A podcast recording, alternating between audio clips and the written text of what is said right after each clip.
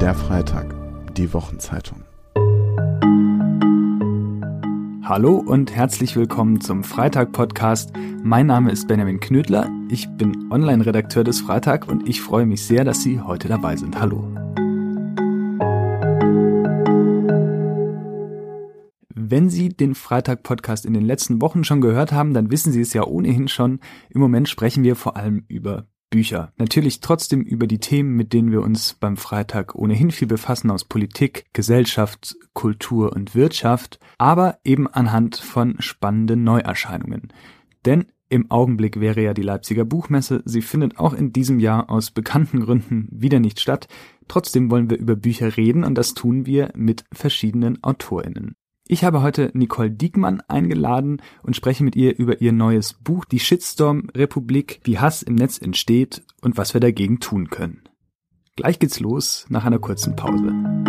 Wenn Ihnen der Freitag-Podcast gefällt, testen Sie auch unser Angebot für Podcast-HörerInnen. Drei Wochen der Freitag kostenlos. Jetzt auf freitag.de slash Probe. Nicole Diekmann ist Journalistin, arbeitet seit vielen Jahren für das ZDF, davon einige Jahre als Reporterin speziell aus Krisengebieten. Seit 2015 allerdings ist Nicole Diekmann Korrespondentin im ZDF Hauptstadtstudio, schreibt Kolumnen, zum Beispiel auch für t-online.de und sie hat einen Twitter-Account mit sehr bemerkenswerten Zahlen. Ihr folgen, so habe ich es gerade eben nochmal geschaut, 110.301 Menschen bei Twitter. Wahrscheinlich hat sie es jetzt auch schon wieder verändert. Und in der Zeit, seit sie bei Twitter ist, hat sie 18.471 Tweets abgesetzt. Das erzähle ich aus einem ganz bestimmten Grund, denn ihre Social-Media-Aktivitäten haben auch sehr viel mit ihrem neuen Buch zu tun, das gerade bei Kiepenheuer und Witsch erschienen ist, die Shitstorm-Republik, wie Hass im Netz entsteht und was wir dagegen tun können. Und genau darüber sprechen wir jetzt. Hallo Frau Diekmann, schön, dass Sie da sind. Hallo, schön, dass ich da sein darf. Vor ein paar Tagen haben Sie getwittert, hier ist es in den letzten Tagen ja noch ätzender als sonst. Erstaunlich. Was meinen Sie denn damit? Ja, ich habe das Gefühl, dass die Stimmung noch gereizter ist, als sie es in den sozialen Netzwerken ohnehin schon ist. Und das Erstaunlich war tatsächlich völlig ernst gemeint, weil die Netzwerke ja eh dafür bekannt sind, auch leider immer mehr, dass der Ton da so rau ist. Und ich glaube, wir sind alle ein bisschen wund von der Pandemie. Es sind jetzt die letzten Meter und ähm, man weiß das ja vielleicht auch von sich selber, wenn man joggen geht. Die letzten Meter sind dann oft die schwersten. Man muss sich dann irgendwie noch quälen.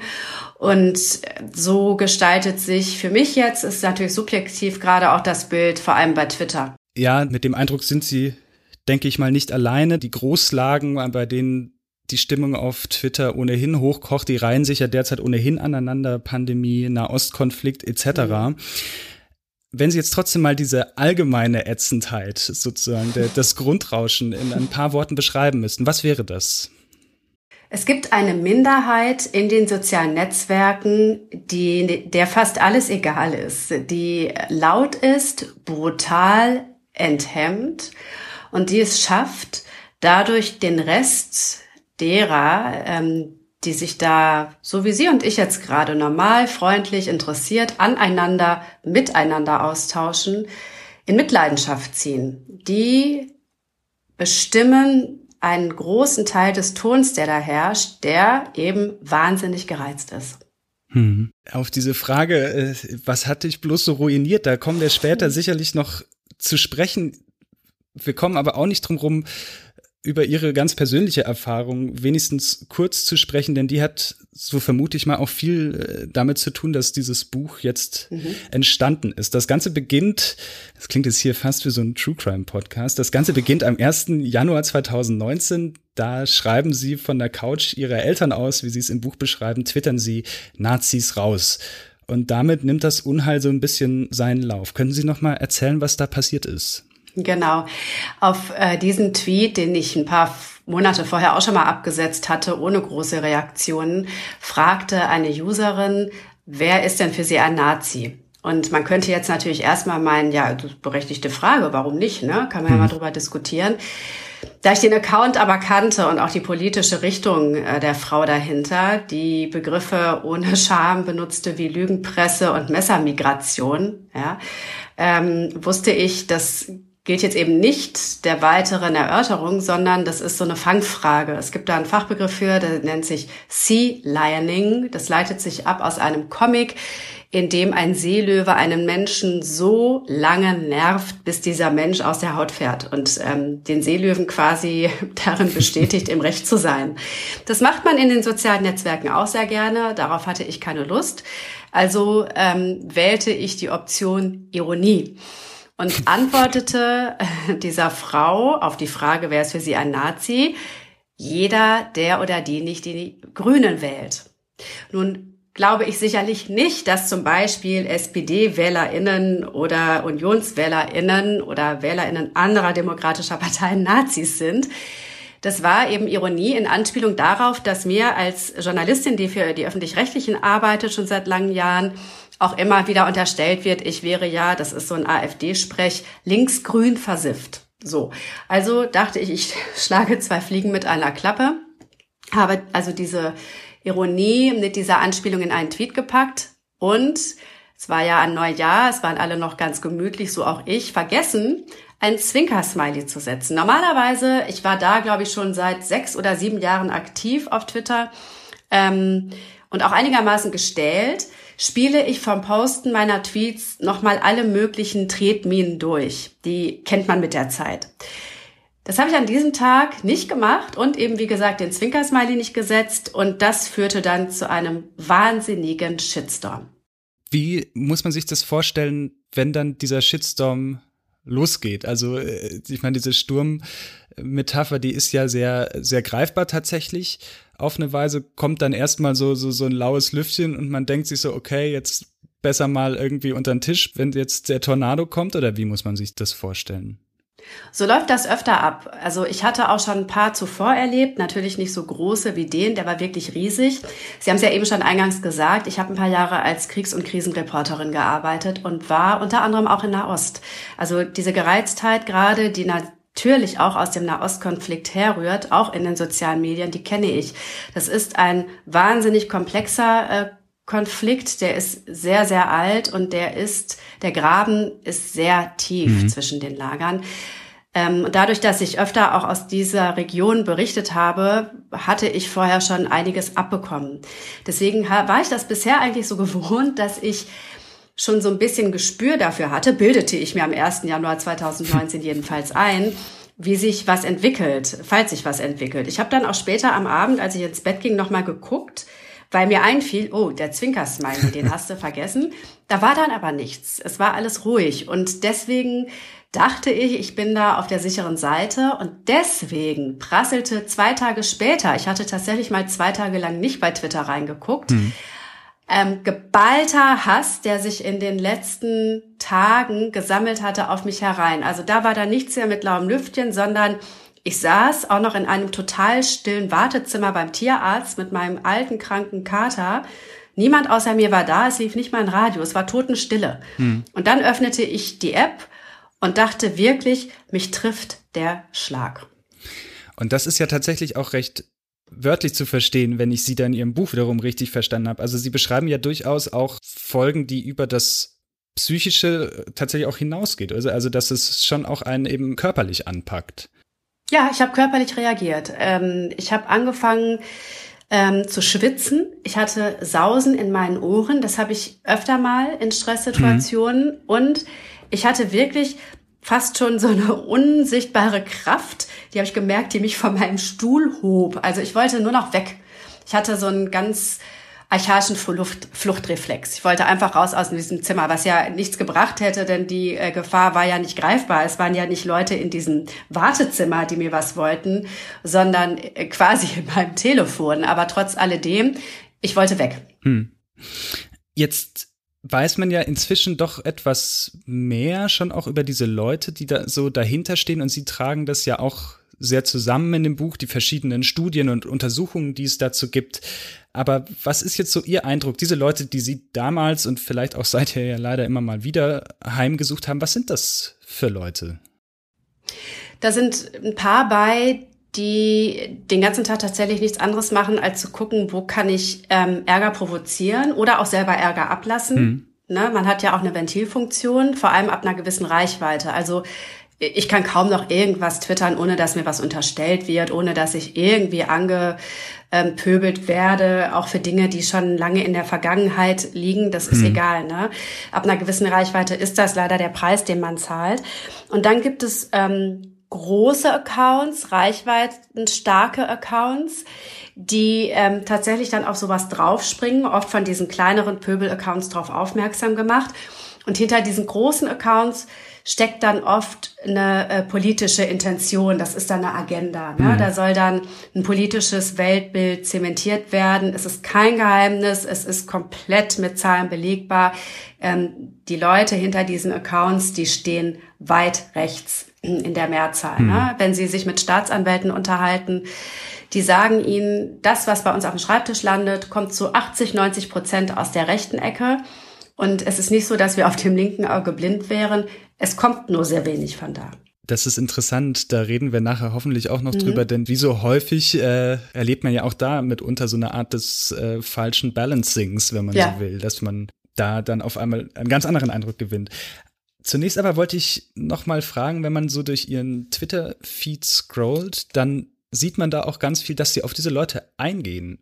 Und dass sie die zitieren, dass sie antworten, dass sie sie teilweise mal mit, mal ohne Augenzwinkern korrigieren. sie haben einen Standardspruch, den sie loswerden müssen, nämlich, dass sie die Mutter von Kai Diekmann sind, weil sie das so oft gefragt werden. Was ich ja nicht bin. genau. Das Zinker-Smiley habe ich jetzt vergessen dazu zu sagen, mhm. tatsächlich. Ja. Genau. Aber was ich mich frage, ist, es gibt ja diesen doch sehr alten Grundsatz in der Netzwelt, der da heißt Don't Feed the Troll. Ah. Ähm, damit können Sie aber nicht so viel anfangen, oder? Nee, das ist auch gescheitert. Ja. Das funktioniert nicht. Don't Feed the Troll ähm, äh, funktioniert nicht. Man hat das ja tatsächlich lange gedacht, dass ähm, durch das Schweigen, durch das Ignorieren dann irgendwann mal gut ist, dass die dann schon Ruhe geben. Aber ähm, nee, eben nicht, weil das genau der Effekt ist, den diese Leute erzielen wollen. Die wollen andere mundtot machen. Das ist der Silencing-Effekt. Mhm. Also sprich, das hat in weiten Teilen auch schon so gut funktioniert, dass es dafür mittlerweile einen eigenständigen Begriff gibt. Und äh, Silencing-Effekt, also der äh, Verstummungseffekt, mh, der bedeutet, dass Leute tatsächlich entweder sich sehr genau überlegen, ob sie etwas posten zu bestimmten Themen vor allen Dingen oder ob sie sich nicht gar abmelden aus den sozialen Netzwerken beziehungsweise sich überhaupt noch dort anmelden.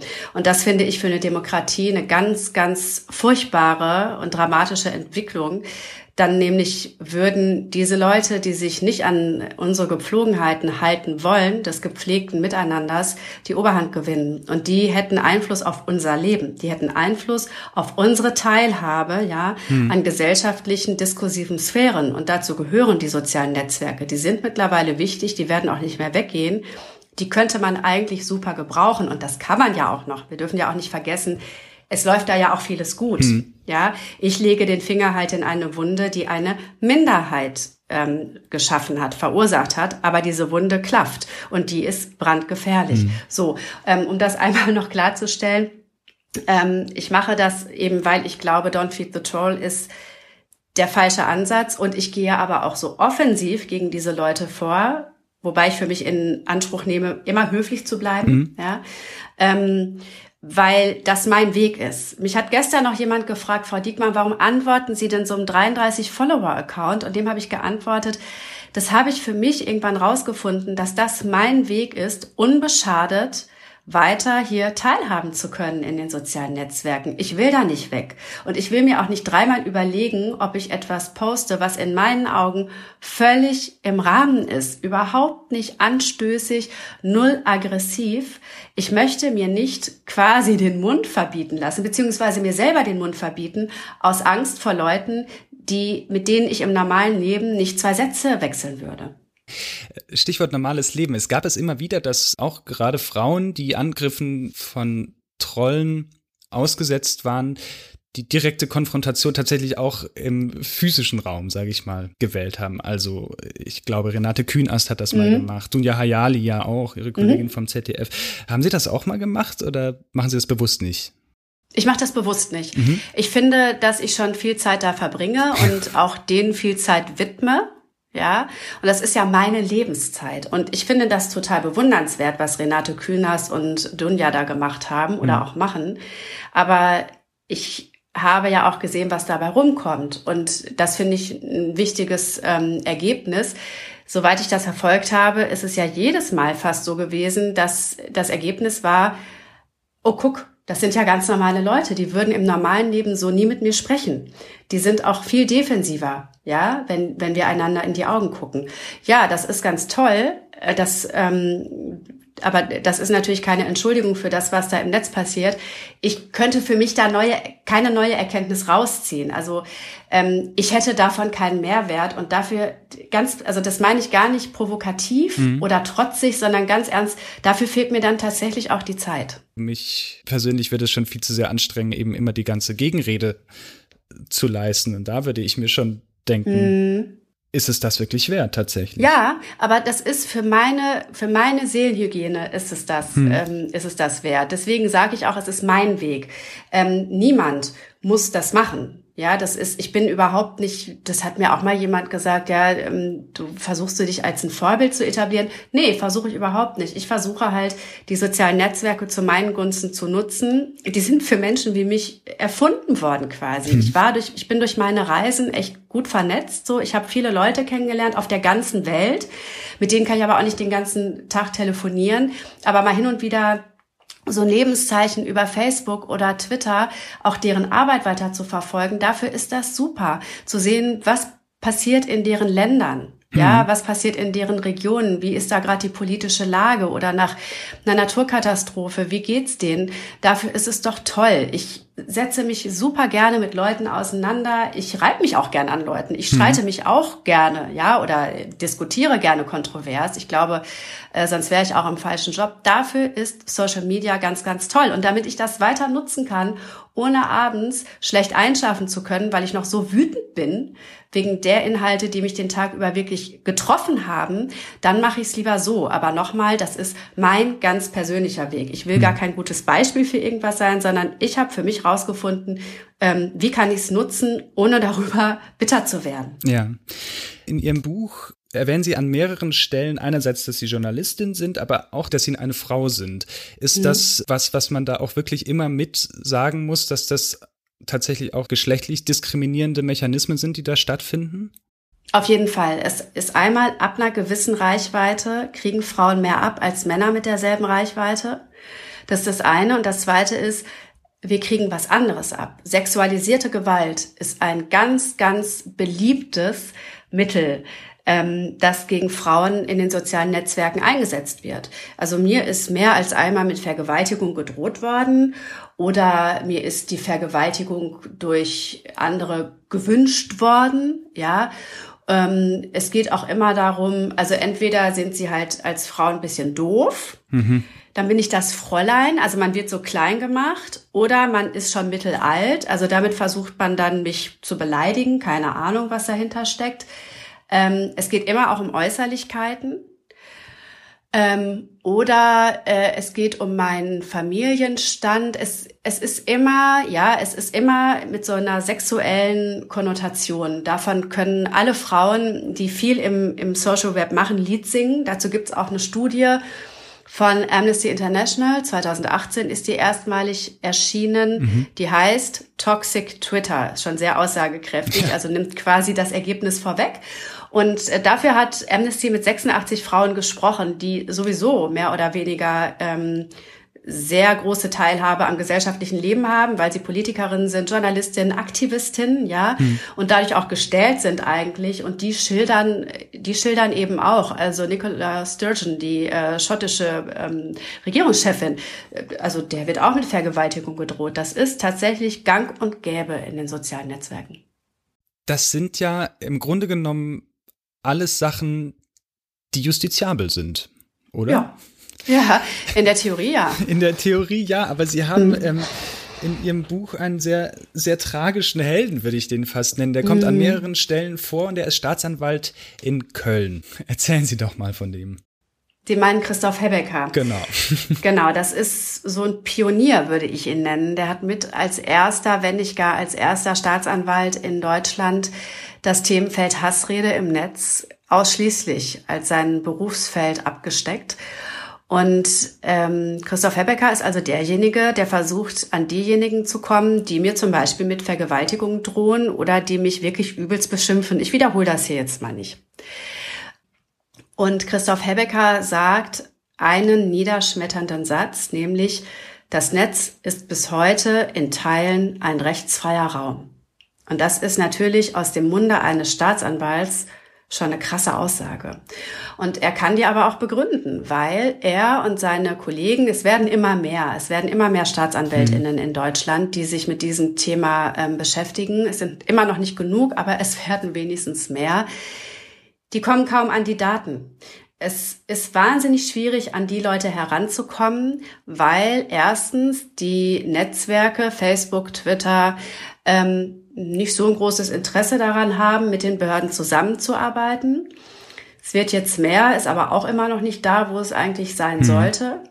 Ähm, und naja, es sind auch zu wenig Leute, die, ähm, die da überhaupt hinterher gucken und es wird auch immer noch zu wenig zur Anzeige gebracht, weil Leute, das höre ich immer wieder, auch von ähm, anderen JournalistInnen, entweder, wenn sie zur Polizei gehen, da mit einem groß, mit großen Augen angeguckt werden und eher abgespeist werden nach dem Motto, na dann bleib halt weg aus den sozialen Netzwerken, dann lass es halt, ja.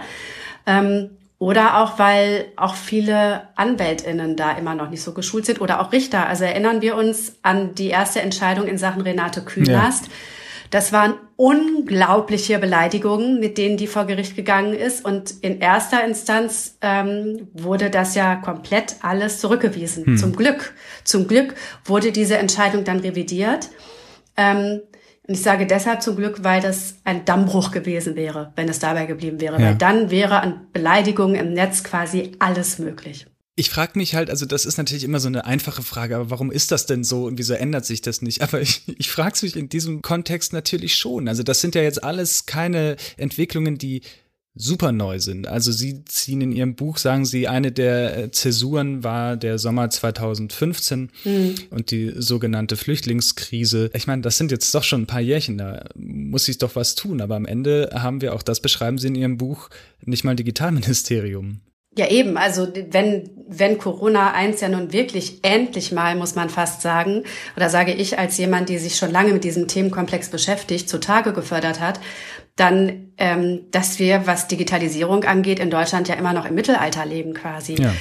Und das ist ja nicht nur eine Frage von technischen Möglichkeiten. Ich glaube, das ist so das geringste Problem, das wir haben, sondern es ist ein Mindset, hm. das fehlt. Es fehlt an obersten Stellen an Bewusstsein dafür, wie wichtig das alles ist. Auch die sozialen Netzwerke, was für ein, ähm, was für einen Einfluss diese sozialen Netzwerke haben. Es fehlt dadurch auch ganz praktisch überhaupt an Know-how, wie man, sagen wir mal, ich gehe zur Polizei und sage hier, schauen Sie mal und äh, halte mein Handy hin. Hier ist ähm, dieser Tweet, den würde ich gerne anzeigen. Es kann passieren, dass dann ähm, die Person, die vor mir sitzt, also ein Polizist, sagen wir mal, zu mir sagt, ja, können Sie es bitte ausdrucken. Das ist kein Einzelfall. Das passiert trotz, das passiert tatsächlich immer noch. Und der hat im Zweifel auch noch nie von Twitter gehört. Ja, ähm, das ist eine Generationenfrage, hm. zweifellos. Und es ist aber auch eine Mentalitätsfrage.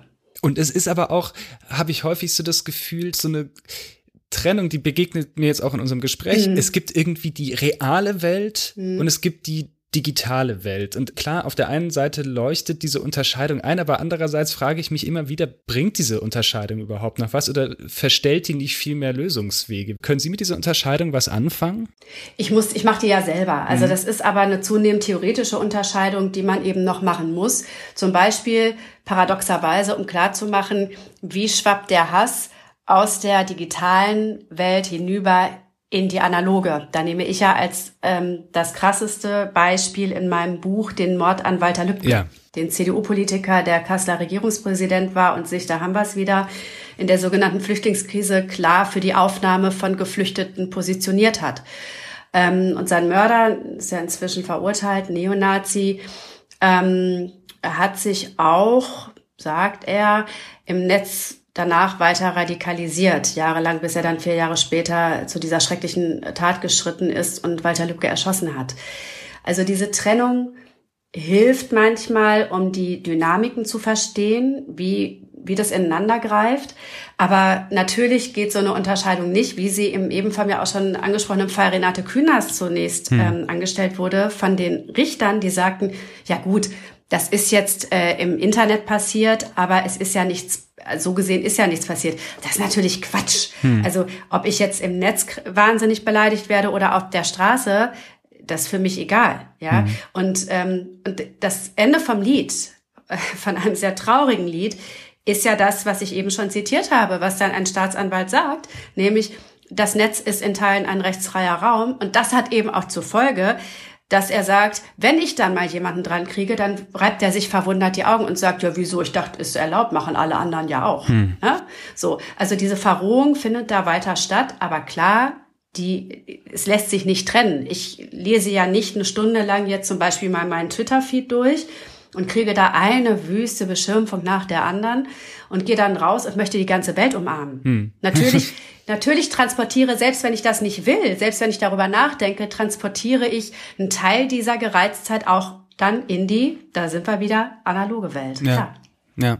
Bleiben wir noch mal kurz in der digitalen Welt, denn auch wenn sie leider oft noch ein rechtsfreier Raum ist, gibt es ja da doch Gesetzmäßigkeiten, die dann mhm. ähm, eben sehr wohl auch bei so Shitstorms eben funktionieren. Also Stichwort diese Erregungswelle, was was viel geliked wird, was viel kommentiert wird, wird ja. irgendwie äh, mehr in den Vordergrund gespült.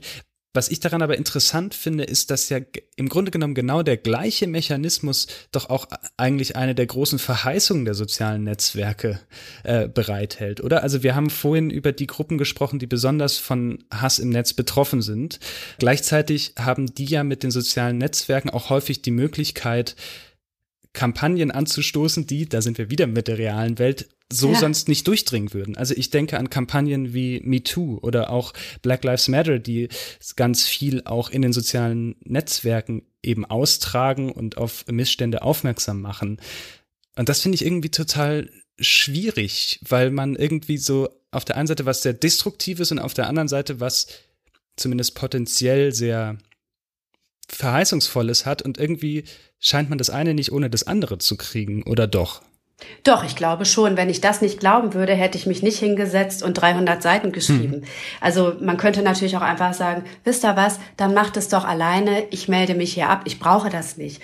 Aber ähm, die sozialen Netzwerke sind mal gestartet als Hoffnungsträger. Ja. Die wurden hofiert von den NGOs. Also ähm, der arabische Frühling wurde, lassen wir jetzt mal das Ende beiseite, so richtig gut hat's ja leider nicht funktioniert, aber ähm, der arabische Frühling war ja auch was Verheißungsvolles, ein Aufbruch. Ja. Und äh, der hieß nicht ohne Grund auch die Facebook-Revolution, nämlich bei Facebook und auch Twitter im Übrigen eine Schlüsselrolle gespielt haben bei der Organisation der Revolutionäre. Die haben die Plattform genutzt, um an der staatlichen Repression vorbei sich zu organisieren und auch nach außen in den Rest der Welt zu transportieren, was bei ihnen auf den Straßen eigentlich gerade los ist, wie sie versuchen, sich gegen ihre Herrscher, gegen die Unterdrückenden aufzulehnen. Das ist das Beste, was, so, was soziale Medien leisten können. Ja. ja? Und ist im Übrigen auch etwas, was im Moment auch passiert, ein bisschen im Hintergrund. Aber äh, Clubhouse, das ist bei uns mittlerweile quasi schon wieder ein Sink also es ist schon schon wieder tot, die die äh, App. Jetzt, wo es das auch bei Android gibt. ja, das war's. Jetzt die Bohème möchte lieber unter sich bleiben. Nee, das war auch vorher schon, äh, war das schon eher im Sinkflug begriffen. Aber ähm, wie ich höre, nutzen äh, in Iran lebende Leute Clubhouse gerade, um in Kontakt zu treten mit ExilperserInnen. Und das ist doch das, mhm. Ähm, oder ein tolles, ähm, ein, ein tolles Ziel eigentlich, dass die sozialen Netzwerke verfolgen können. Aber genau vom Hoffnungsträger quasi zur stinkenden Gosse in Teilen. Mhm. Ich würde nie so weit gehen zu sagen, Facebook und Twitter ist es egal. Hm. Die haben absichtlich nicht auf das weiter, immer weiter um sich ähm, greifende Gift oder dieses Gift, das immer weiter eingesickert ist, die haben das ignoriert beziehungsweise haben weggeschaut, um weiter Profite zu machen. Soweit würde ich nicht gehen. Vielleicht hat man es auch einfach nur unterschätzt und dann zu spät gegengesteuert. Lass mal die Frage mal ausgeklammert. Aber es ist passiert. Es hm. ist passiert. Es gab zu wenige Mechanismen, die von Anfang an klare Grenzen gesetzt haben. Die gab es sowohl bei den Plattformen nicht und die gibt es auch bis heute nicht. Jetzt ist das Problem natürlich auch exponentiell gewachsen, ja, genauso wie die Nutzerinnenzahlen. Hm. Die gab es auf Seiten der Politik aber auch nicht. Da hat man so lange nicht verstanden, was da eigentlich gerade auch für eine Revolution im Netz passiert mit dem Aufkommen der sozialen Netzwerke, dass man dann auch zu spät angefangen hat, sich überhaupt mit den Problemen, die da schon offenkundig waren, zu beschäftigen und eben gegenzusteuern. Aber gegenzusteuern würde dann zum Beispiel bedeuten, dass man sagt, wir gewichten nicht mehr so sehr anhand von technischen Parametern, sage ich jetzt mal, also anhand von Likes und Kommentaren und Algorithmen, die dann das irgendwie ausspucken oder was wäre das Gegensteuern auf so einer Ebene? Genau, also auf, auf der Ebene der Netzwerke wäre das, das ist eine rein technische Frage, mhm. genau. Deswegen ließe das sich ja einfach bewerkstelligen, zu sagen, okay, wir wissen mittlerweile aus der Forschung, dass nicht nur emotionale Beiträge am meisten Zustimmung bekommen, oder äh, von dass Menschen am stärksten auf solche ähm, Beiträge reagieren, sondern tatsächlich auch auf negativ emotionale Beiträge. Das ist leider so. Also drehen wir die Algorithmen quasi um. Ja, das wäre ja ohne weiteres möglich. Das ist eine. Das zweite, auch relativ einfach, wäre zu sagen, wir stellen mehr Menschen ein, die sich mit diesem Schund beschäftigen. Es gibt natürlich auch künstliche Intelligenz, die macht aber Fehler. Künstliche Intelligenz tut sich sehr schwer damit, Ironie zu erkennen. Tun Menschen, Menschen auch, weiß auch. ich aus eigener Erfahrung, genau. Und KI ist da noch dümmer. Ähm, und man kann diese Leute, würde ich sagen, auch nicht acht Stunden Schichten ähm, arbeiten lassen. Das ist psychisch einfach zu belassen. Also mhm. man muss da auch Geld in die Hand nehmen. Das ist mal das, was man auf Seiten der Netzriesen tun muss. Und auf politischer Seite muss man, ähm, tja, die Ohnmacht besiegen, in diese Ohnmachtsposition, in die man sich leider durch eigenes Verschulden gebracht hat. Es gibt ein Zitat in einem Buch über Facebook, ähm, da schreibt der Autor, würde Mark Zuckerberg, Facebook-Chef, jetzt Präsident eines Landes, wäre das für ihn ein Abstieg. Die Netzriesen sind so mächtig mittlerweile, dass Nationalstaaten allein mit Gesetzgebung dem nichts mehr entgegensetzen können. Der Zug ist abgefahren. Das muss, also man versucht das ja hier mit dem Netzwerkdurchsetzungsgesetz und so weiter, dem Gesetz gegen Hasskriminalität, das im Übrigen als Reaktion auch auf den Mord an Walter Lübcke ähm, verabschiedet worden ist. Das reicht nicht. Ich weiß nicht mal, ich bin mir nicht mal sicher, ob es noch reichen würde, es auf EU-Ebene zu machen.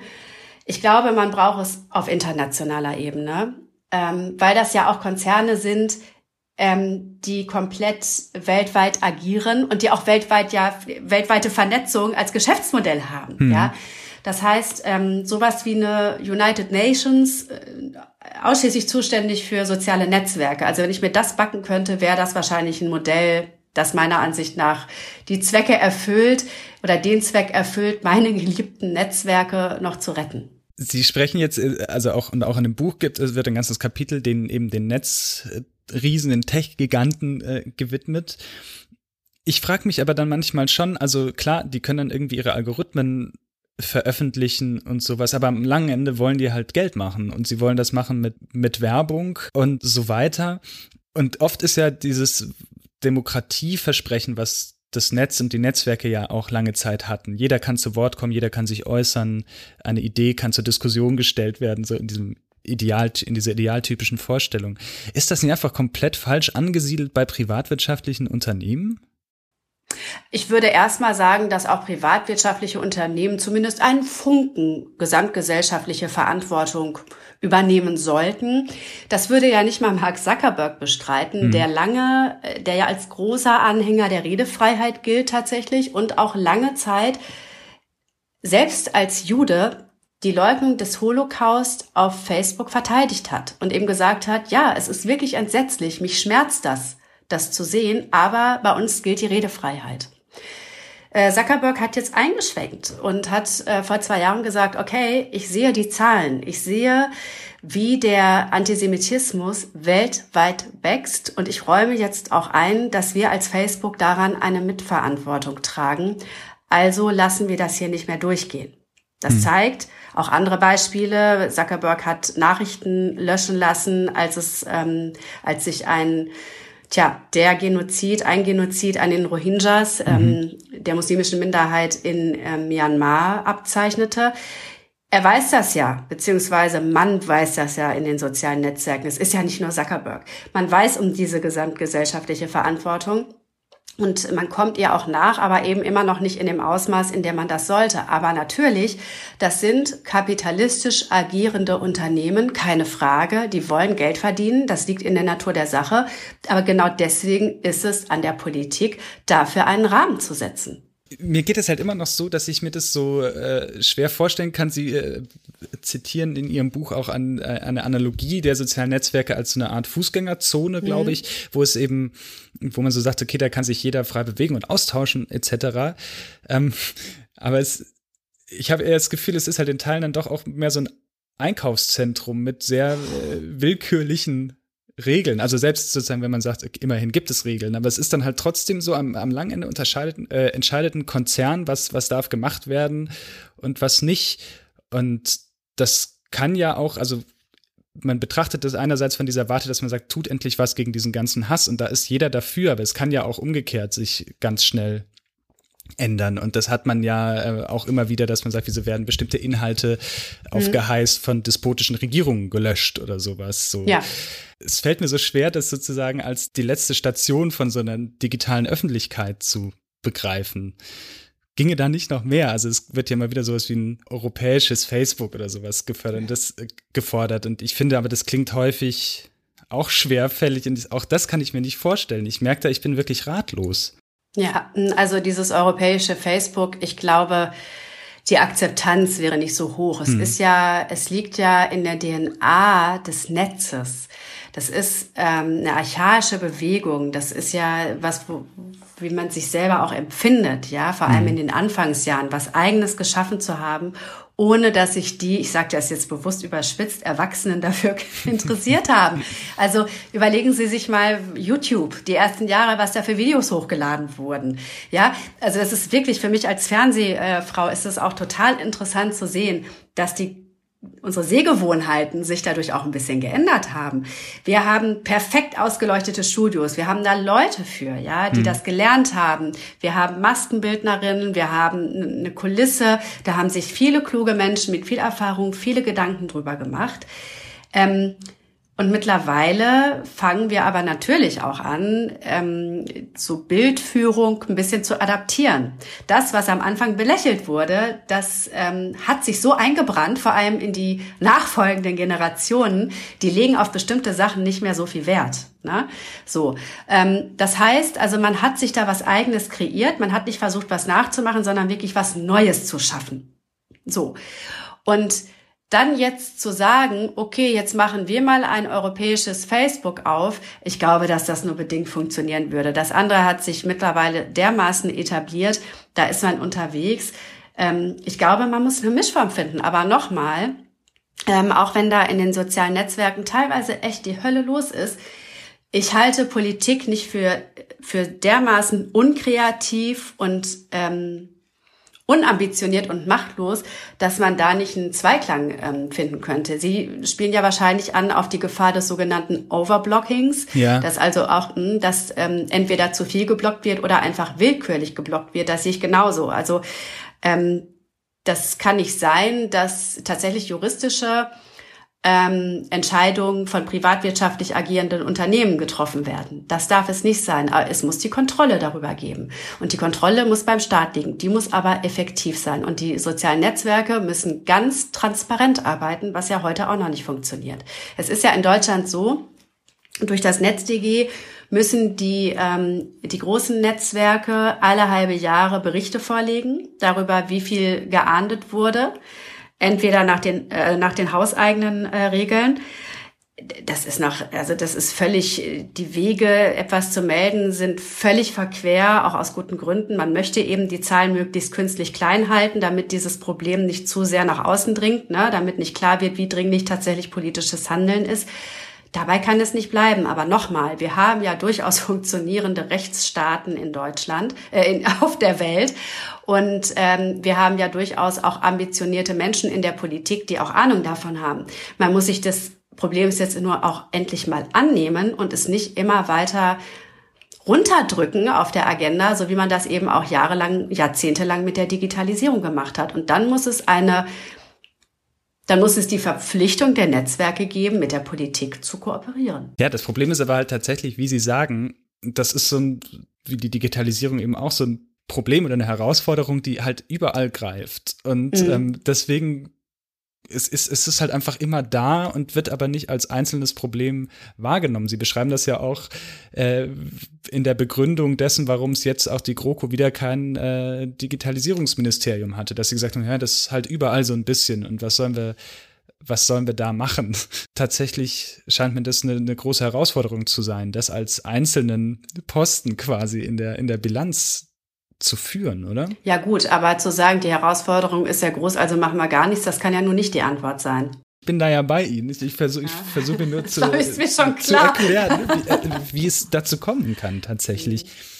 Sie widmen in Ihrem Buch ein komplettes Kapitel dem Auftritt der verschiedenen Parteien mhm. in, in den sozialen Medien. Und das finde ich total interessant, weil in meiner Wahrnehmung ist der Shitstorm als solcher insbes also er ist sicherlich für alle schlimm, aber er ist ja auch gerade für die Leute, die Privatpersonen, die dort unterwegs sind, so, so existenziell bedrohend, weil die eben vielleicht keine PR-Maschinen um sich rum haben, die einen abblocken und schützen und so weiter.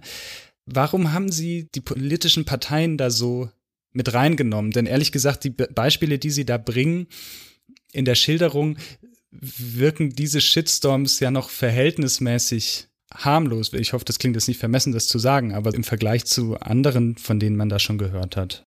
Hm, es geht mir gar nicht bei ähm, beim Durchdeklinieren der Parteien darum zu zeigen, guck mal, wie viele Shitstorms die schon erleben mussten, sondern darum, schaut mal, wie wenig Ahnung die hatten. Schaut mal, wie hilflos die in diese Situation geraten sind. Also ähm, das erste Beispiel, glaube ich, im Buch ist ja Annegret Kramp-Karrenbauer beziehungsweise die CDU und Rezo. Und ähm, das ist immer noch ähm, ein fast perfektes Beispiel dafür, wie ahnungslos Politik mit den sozialen Netzwerken umgeht. Und ähm, diese Ahnungslosigkeit zog sich ja durch, über Wochen. Ja, man hat ja überhaupt keinen Lerneffekt oder nee, was ich was ich fast noch dramatischer fand, war, dass in diesem Prozess von Rezo-Video über Gesprächsangebote an Rezo, über vielleicht doch ignorieren oder vielleicht noch mal kurz ein bisschen klein machen, weil der ist ja noch so jung und der hat ja überhaupt keine Ahnung, der ist ja kein Journalist, was ja völlig egal ist, der hat nie behauptet, Journalist zu sein. Also dieses Festhalten an tradierten Strukturen. Ähm, es hat nicht ein einziges Mal nach außen hin zumindest sichtbar das Signal gegeben, wir, wir versuchen jetzt mal neu zu denken und vielleicht suchen wir uns jetzt mal jemanden, der uns da berät. Ja. So, wir, wir schwenken jetzt mal um. Wir verlassen jetzt mal die eingetretenen Pfade, wie wir sonst mit Krisen umgehen, auch mit PR-Krisen, denn das war's ja, mhm. ja. Ähm, sondern man hat zu den alten Instrumenten gegriffen und sich dadurch eigentlich immer weiter hineinge, ähm, selber hier hinabgezogen in so einen Sumpf. Und darum geht es mir. Zu zeigen, ähm, selbst im Jahr 2019 hatte man anscheinend noch keine Ahnung, womit man es zu tun hat und war auch mitten in dieser Krise komplett beratungsresistent. So. Und jetzt nenne ich die CDU und Rezo als ein Beispiel. Das ist aber auch wirklich nur eins von, von einigen im Buch. Ich nenne ja auch Robert Habeck zum Beispiel, der von den Grünen, der sich komplett zurückgezogen hat äh, von Twitter und ähm, Facebook. Da ist der Fall komplett anders gelagert. Aber auch sowas hm, kann man machen, sollte man aber nicht. Also nee, das ist überhaupt nicht Bestandteil ähm, dieser Abhandlung zu sagen, hier guck mal, die kriegen auch was ab, sondern hier guck mal, die haben tatsächlich immer noch nicht die Ahnung, die sie haben müssten, um uns alle davor zu beschützen, was da eigentlich gerade abgeht. Hm. Äh, was Sie jetzt so beschrieben haben an Reaktionen auf das Rezo-Video, erinnert mich aber ehrlich gesagt auch an einige Artikel, die man dazu in den diversen Zeitungen hm. lesen konnte. Und ich erinnere mich, als Robert Habeck äh, zu, äh, zurücktrat von, von seinem äh, Twitter-Handle, ähm, da war auch der Applaus von einigen Seiten groß, so nach dem Motto, der entzieht sich dieser überhitzten Social Media Maschine, der macht das einzig Vernünftige oder sowas in der Art. Ja. Also ja. haben es aus Ihrer Sicht die Medien auch nicht begriffen. Auf jeden Fall gibt es ziemlich viele Parallelen zwischen Politik und den, sage ich jetzt mal mhm. mit Anführungszeichen und einem Zwinkersmiley Medien. ja. Ähm, ich habe das miterlebt. Ich war seit 99, habe ich angefangen bei tagesschau.de, ja, also einem Online-Medium und 1999 war das jetzt auch noch nicht so äh, angesehen, ja. Da war man auch so ähm, Mitglied einer Underdog-Redaktion, die auch, es war ja ARD, von KollegInnen, die beim Hörfunk oder auch beim Fernsehen arbeiteten, wohlwollend niedlich ähm, betrachtet wurde oder aber auch ein bisschen versnobbt. Also äh, nach dem Motto, was machen die denn da? Eine Kollegin von mir sagte damals, die denken, wir kommen morgens, schrauben unsere Computer auseinander, dann setzen wir die den ganzen Tag über zusammen und dann, wenn jedes Teil wieder verbaut ist, dann gehen wir abends nach Hause. So. Das heißt also, uns gegenüber war die Ignoranz und in Teilen auch Arroganz, ich muss das leider so sagen, am Anfang recht groß. Und äh, selbst in den Nullerjahren, in den späten Nullerjahren sagte ein Intendant einer ARD-Anstalt zu VolontärInnen, machen Sie mal lieber keine Station während Ihrer Ausbildung in einer Online-Redaktion. Dieses Internet, das geht auch wieder vorbei. Das war lange nach dem 11. September. Also es war, wenn ich mich nicht irre, 2008 muss das gewesen sein. Völlige, völlige Verkennung der Situation, aber auch nicht völlig unüblich auf dieser Ebene. Und ähm, genau das ist eben auch das, was in der Politik stattfindet. Ebenso findet das in den Medien auch heute noch statt. Es hat eine wahnsinnige äh, Vernachlässigung gegeben. Erst des Internets und dann eben auch nochmal hat sich die Geschichte wiederholt bei den sozialen Medien. Und die Lücke ist natürlich da. Und deswegen wird auch teilweise immer noch in den etablierten Medien über das, was bei Twitter oder Facebook ähm, passiert, berichtet, äh, dass man sagen muss, teilweise regiert da noch die Ahnungslosigkeit. Inwiefern, weil da für bare Münze genommen wird, was in Wahrheit eben zum Beispiel nur eine laute Minderheit ist? Einmal das, also genau, man verschiebt den Diskurs. Ja, man stürzt sich auf so ähm, Accounts mit drei Followern, die überhaupt keine Aussagekraft haben für eine, ähm, für eine Debatte. Ich nenne Ihnen mal ein Beispiel. Julia Klöckner, äh, Bundeslandwirtschaftsministerin, hat ähm, vor zwei Jahren ein Video aufgenommen mit dem Chef von Nestlé Deutschland. Ähm, und dieses Video, in dem sie freundlich lächelnd neben diesem Unternehmer oder diesem Mann steht, ähm, der wirbt darin für die Produkte von Nestlé. Hm. Völlig in Ordnung, ist ein Job, muss er machen. Das sollte man aber als Ministerin, hm, muss man überlegen, ob man das wirklich so mittragen sollte und dann auch noch posten über die eigenen Kanäle. Über sämtliche Social-Media-Kanäle, unter anderem des Ministeriums. Das sollte man nicht tun, wenn man keinen Ärger bekommen will. Der kann natürlich postwenden. Nestlé ist eh ein sehr umstrittener Konzern, wissen wir. Aber Industrienähe ähm, von der Ministerin ist auch immer schwierig. Immer. Hm. Ja, ja, also zu große Nähe zur Wirtschaft wird einfach von vielen nicht gern gesehen, gibt immer Kritik. Die gab es da auch. Es gab auch tatsächlich einen Shitstorm.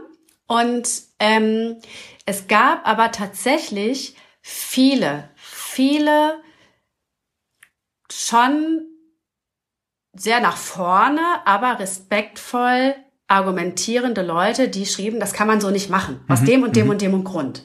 So, ähm, also die, die Kritik war massiv, die war tatsächlich massiv, die war auch sehr zahlreich. Die war natürlich auch begleitet von dem üblichen Gift, von den Leuten, die einfach überhaupt keine Ahnung haben, wie man kommuniziert. Aber ich habe das damals sehr aufmerksam beobachtet. Da waren schon diejenigen in der Überzahl, die tatsächlich auch einen Punkt hatten. Mhm. Julia Klöckner, muss man sagen, ist sehr bewandert in den sozialen Medien. Die macht privat viel, die macht mhm. das auch wirklich gut. Und die hat für sich dann Kniff gefunden, und hat äh, reagiert, indem sie also ähm, schrieb an all die Hater da draußen, ha, ha, ha, und argumentierte dann. Das heißt, die machte daraus einen völlig in, in Gänze illegitimen Shitstorm, der, so wie sie das darstellte, nur darauf abzielte, ihre Person zu beschädigen. Damit delegitimierte sie diejenigen, die tatsächlich auch ähm, in der Sache argumentierten und ähm, die tatsächlich auch ein, zwei Fragen aufwarfen, die sich stellten.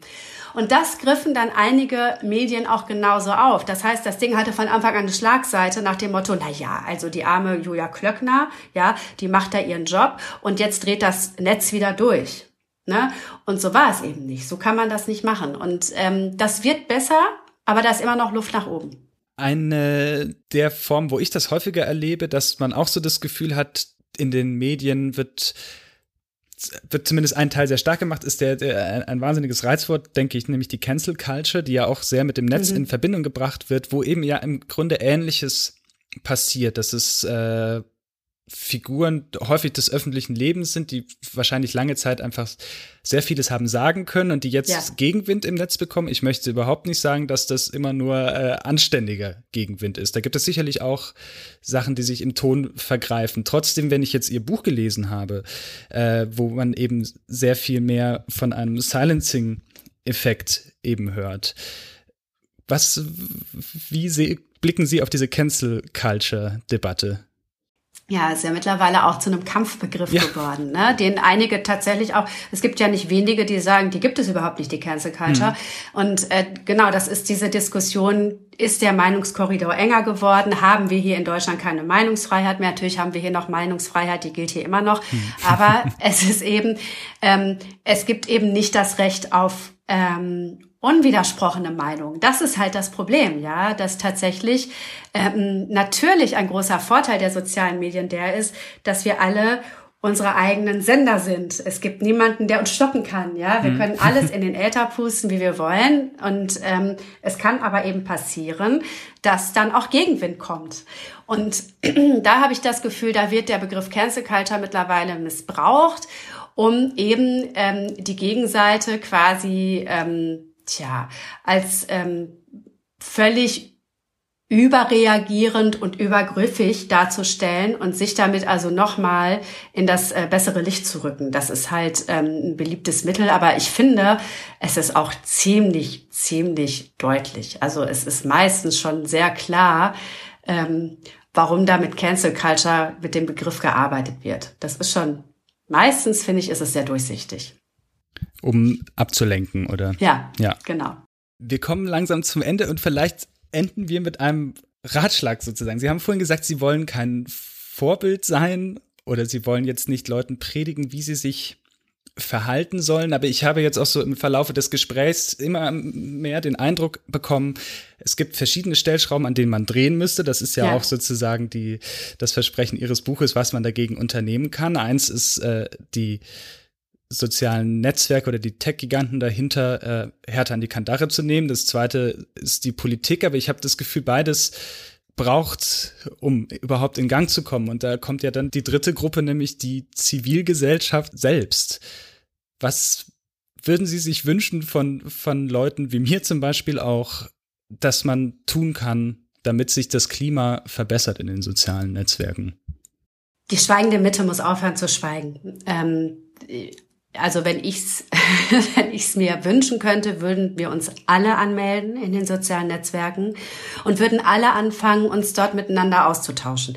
Und wenn es Katzenvideos sind, wenn es Fotos sind von Hundewelpen, wenn es lustige Anekdoten sind, die man da an andere Leute weitergibt, wenn man einfach diesem lauten, brutalen, was da herrscht, etwas Freundliches entgegensetzt, das aber qua Masse einfach schon lauter ist, ich glaube, dadurch wäre schon viel gewonnen. Hm. So, ich sage das nochmal, Sie haben ganz recht, ich möchte, also wer bin ich zu sagen, ich möchte ein Vorbild sein? Ich habe für mich meinen Weg gefunden. Hm, wenn Leute für sich rausfinden, ähm, sie können da auch gut mitleben, sich dem entgegenzustellen, ja, willkommen, macht alle mit. Ähm, das ist natürlich auch ein gutes Mittel, und dem, äh, um, um zumindest auch anderen zu signalisieren, nee, nee, Ihr seid nicht die Geisterfahrer hier auf dieser Autobahn. Das ist der Ton, in dem wir hier miteinander reden, nach wie vor. Wir haben immer noch alle als Gesellschaft ein großes Interesse an einem friedlichen Miteinander. Und es kann nicht darum gehen, möglichst viele Menschen fertig gemacht zu haben am Ende des Tages, mhm. sondern wir wollen einfach ein schönes, friedliches Leben miteinander führen, uns austauschen und natürlich auch Probleme diskutieren und das auch mal ähm, in der Streitform tun. Also alle anmelden, alle mitmachen, alle so, jeder, jede so, wie es ähm, fürs eigene Wohlbefinden das Beste ist, aber einfach qua Masse diese Minderheit weiter an den Rand drängen. Frau Diekmann, ich danke Ihnen vielmals für das Gespräch und mhm. wünsche Ihnen noch einen schönen Tag. Ich bedanke mich auch und Ihnen auch einen schönen Tag. Dankeschön. Das war der Freitag-Podcast mit Nicole Diekmann zu Gast.